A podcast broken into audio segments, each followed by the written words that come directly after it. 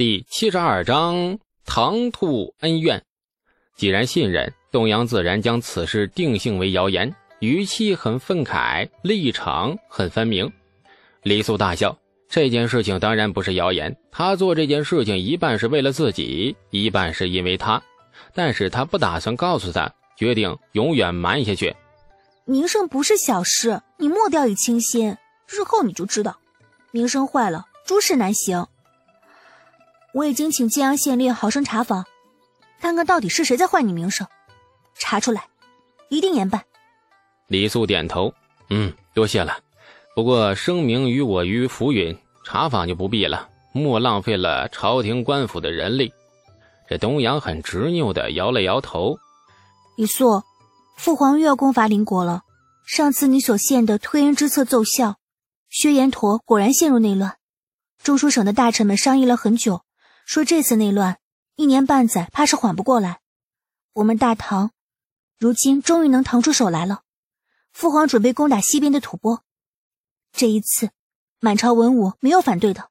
又是打仗，大唐一立国以来呀，这战争几乎没有停过。李世民对土地的狂热和执着，远胜于后世房地产老板，而且从来不挑食，除了土地，也不介意邻国的人口啊、财物啊、牛羊等等。打仗的目的其实就是这些：开战、掠夺、纳入版图、建都护府。是的，大唐君臣就是这么简单粗暴。东阳慢吞吞地说着那朝中事务。原本大唐今年的形势很不利，西边吐蕃的松赞干部啊，于那贞观六年统一了吐蕃之后，开始露出了早已蠢蠢欲动的野心，或者是春心。说野心，自然都懂。吐蕃那也是大国，是大唐邻国里最强大的国家。大国的领导人怎能没有野心呢？松赞干部对于土地也是很狂热的。这说春心是不是有点难懂啊？不难懂啊，这正是如今大唐决心要跟吐蕃开战的原因。吐蕃的赞普，也就是国家政治和宗教双花大首领，最高级的一个职称。松赞干部十三岁继位。这些年左拉右打，终于在贞观六年统一了吐蕃，并把那个都城啊就迁到了呃今天呢就是就就说拉萨吧。贞观八年，松赞干部派使节入安朝宫，与大唐取得了联系，约定啊两国平和友好，互不侵犯，你快乐就是我快乐，云云，一切都很正常啊，双方皆大欢喜。作为千年礼仪之邦，李世民。啊，自然要派使节回访罗歇，也就是今天的那个拉萨，把在长安时大家说过的和平友好之类的废话再说一遍。这次回访搞出事情来了，因为李世民派出使节的时候，间歇性瞎了龙眼，派了一个很不靠谱的使节，名为冯德霞，霞是遐想连篇的霞。冯德霞代表大唐皇帝回访吐蕃，本来是很称职的。一切礼仪谈吐皆滴水不漏。后来回访日程结束，准备启程回国了。松赞干部设宴饯行，冯德霞被粗鄙的吐蕃蛮子们灌了几口大可啊，就是几口像我们是几大口的青稞酒，顿时有点飘了。于是说话也没有那么多顾忌了，张嘴就说：以前东突厥和吐谷浑都被大唐上过公主，两国皆是大唐的女婿之国。这句话捅了马蜂窝呀！贞观八年，松赞干部十七岁，正是情窦初开、春心萌动，到了该交配的季节。而且，松赞干部本人对大唐的文化还是非常仰慕的。东突厥和吐谷浑居然能够娶大唐公主，那他吐蕃为何不能啊？必须娶啊！于是，冯德霞回国之时，随行的仪仗队伍里又多了几位吐蕃使者，跟随冯德霞一起回长安。他们的目的只有一个。求婚，李世民一看这吐蕃怎么派使者又来了？再一看，哎，这回很不讲究啊，居然空着手。哎，当然这是李素以己夺人的猜测。对吐蕃的求婚，李世民感到很无语。这吐蕃第一年朝贡就舔着脸要我大唐公主，你当朕生的儿子女儿很多吗？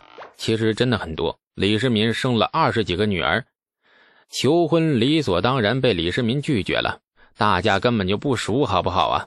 吐蕃使者回国后，担心求婚失败会被松赞干部治罪，于是想了一个借口，说是唐皇本来是答应的，后来吐蕃魂在中间挑拨，于是后来拒绝了。这事儿对大唐和吐蕃都是个教训，教训就是大国之间来往，派一个人品好、酒品也好的使者是多么的重要。松赞干部顿时大怒：“你不嫁女儿，我就开战打吐吐吐吐吐谷波、吐谷浑啊！把吐谷浑揍个半死，我看你嫁不嫁？”没招谁、没惹谁的吐谷浑和可汗呐，那就是无辜躺枪了，哭晕在茅房里。松赞干部说打就打，当即发兵。贞观九年，吐谷浑可汗被吐蕃雄兵打的是狼狈逃窜，一直逃到了青海湖北边，大约被吐蕃打出了战争心理阴影。青海湖边一待就是好几年，没敢回去。松赞干部这回得意了，携大圣之余威，又派使者进长安，这回又讲究了啊，带了许多礼品，然后继续求婚。你看，我都把吐谷浑揍趴下了，赶紧嫁我公主给我。春心勃发的少年，其言其行真是不可以以常理来揣度。到了这个时候，大唐的君臣仍未将吐蕃放在眼里。蛮夷之国打蛮夷之国，你胜了败了也就是那么回事你把那吐谷浑打趴了，凭什么我大唐要送你个公主啊？关我毛事啊？你找吐谷浑要去。李世民想都不想便拒绝了。第二次求婚又失败，松赞干部的玻璃心碎了一地。今年是贞观十一年五月初十，松赞干部领军二十万，兵临大唐松州城下，放言曰：“大唐不嫁公主，我即当入寇。”这松州都督韩威冒进击敌，被吐蕃大败，狼狈回城之后，立马送出军报入长安，吐蕃大军压境。若是换了半年前，大唐的兵力因薛延陀牵制，腾不出手收拾吐蕃。或许啊，真会嫁一个公主过去，暂时稳住吐蕃。可是现在，李肃数月前所献的推恩之策已奏效，薛延陀陷入了争权内乱，北边的府兵完全可以调出一半。于是，收到了松州都督韩威的奏报后，李世民当即决定袭击吐蕃，那狠狠的给他一番教训。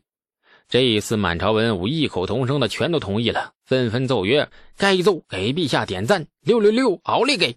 啊，河边后面没话没有啊？河滩边，李素听故事似的呀，这津津有味的听完了大唐和吐蕃的恩怨情仇，笑得很开心呐。这位松赞干部，后世史书把他吹成了吐蕃的中兴之主，多贤达，多英明。谁知道是一个如此奇葩的棒槌，为了娶一个大唐公主，是真的蛮拼的呀！你笑什么啊？没心没肺的，又要打仗了。关中子弟本就不多，这些年父皇鼓励生育，官府卯足了劲的，又是奖赏又是做媒，还不就是为了多生几个娃吗？结果一场仗下来，不知又要死多少关中子弟，你还笑你？别忘了，你也是关中人。我笑的是松赞干部，李素仍止不住笑意。哪朝哪代都不缺奇葩，太可乐了呀！真不知道那个松赞干部是怎么想的，求娶大唐公主失败，反过头却去打那个吐谷浑。吐蕃使节胡说八道，难道他就信了吗？然后不惜发起两国之战。李肃仍在笑，笑着笑着又觉得不对劲儿。若说松赞干部耳根子这么软，使节几句话便煽动他发起战争，未免有点太荒谬了。大国之间绝对不会因为一个简简单单的理由而发动战争。十年吐蕃在松赞干部治下刚刚完成统一，而他又是一个二十来岁的年轻君主，难免被包括大唐在内的周边邻国轻视。